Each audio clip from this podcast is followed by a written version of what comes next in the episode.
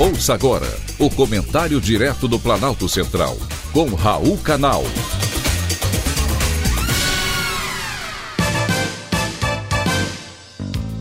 Queridos ouvintes e atentos escutantes, assunto de hoje: desemprego e trabalho escravo.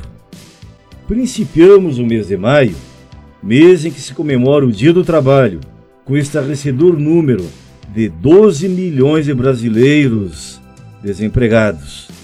Isso significa 11% da população economicamente ativa.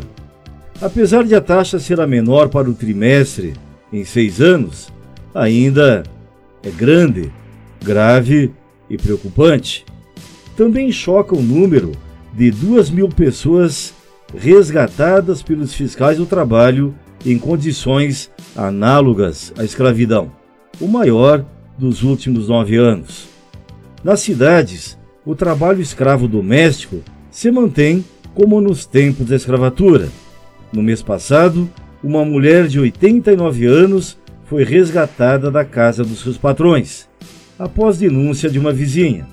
Ela não recebia salário, não tinha direitos e vivia reclusa sob a vigilância deles durante os últimos 50 anos. Desde 2017, 46 domésticos foram resgatados no Brasil. Só em 2022 foram sete casos. A falta de informação e de formação do povo brasileiro ajuda a perpetuar essa situação. Porém, essa não é a única causa. O cenário envolve, sobretudo, falta de ética, desumanidade e enorme desvio moral é preciso pensar no assunto com muita seriedade.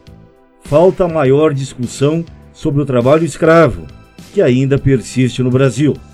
Mesmo que as manifestações do dia 1 de maio tenham sido legítimas por mais liberdade de expressão e menos inflação, ficou claro que as preocupações estão mudando de rumo.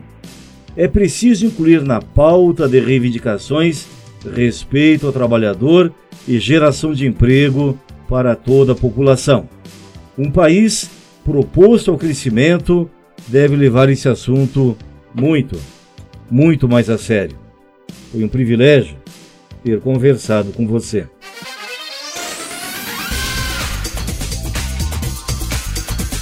Acabamos de apresentar o Comentário Direto do Planalto Central, com Raul Canal.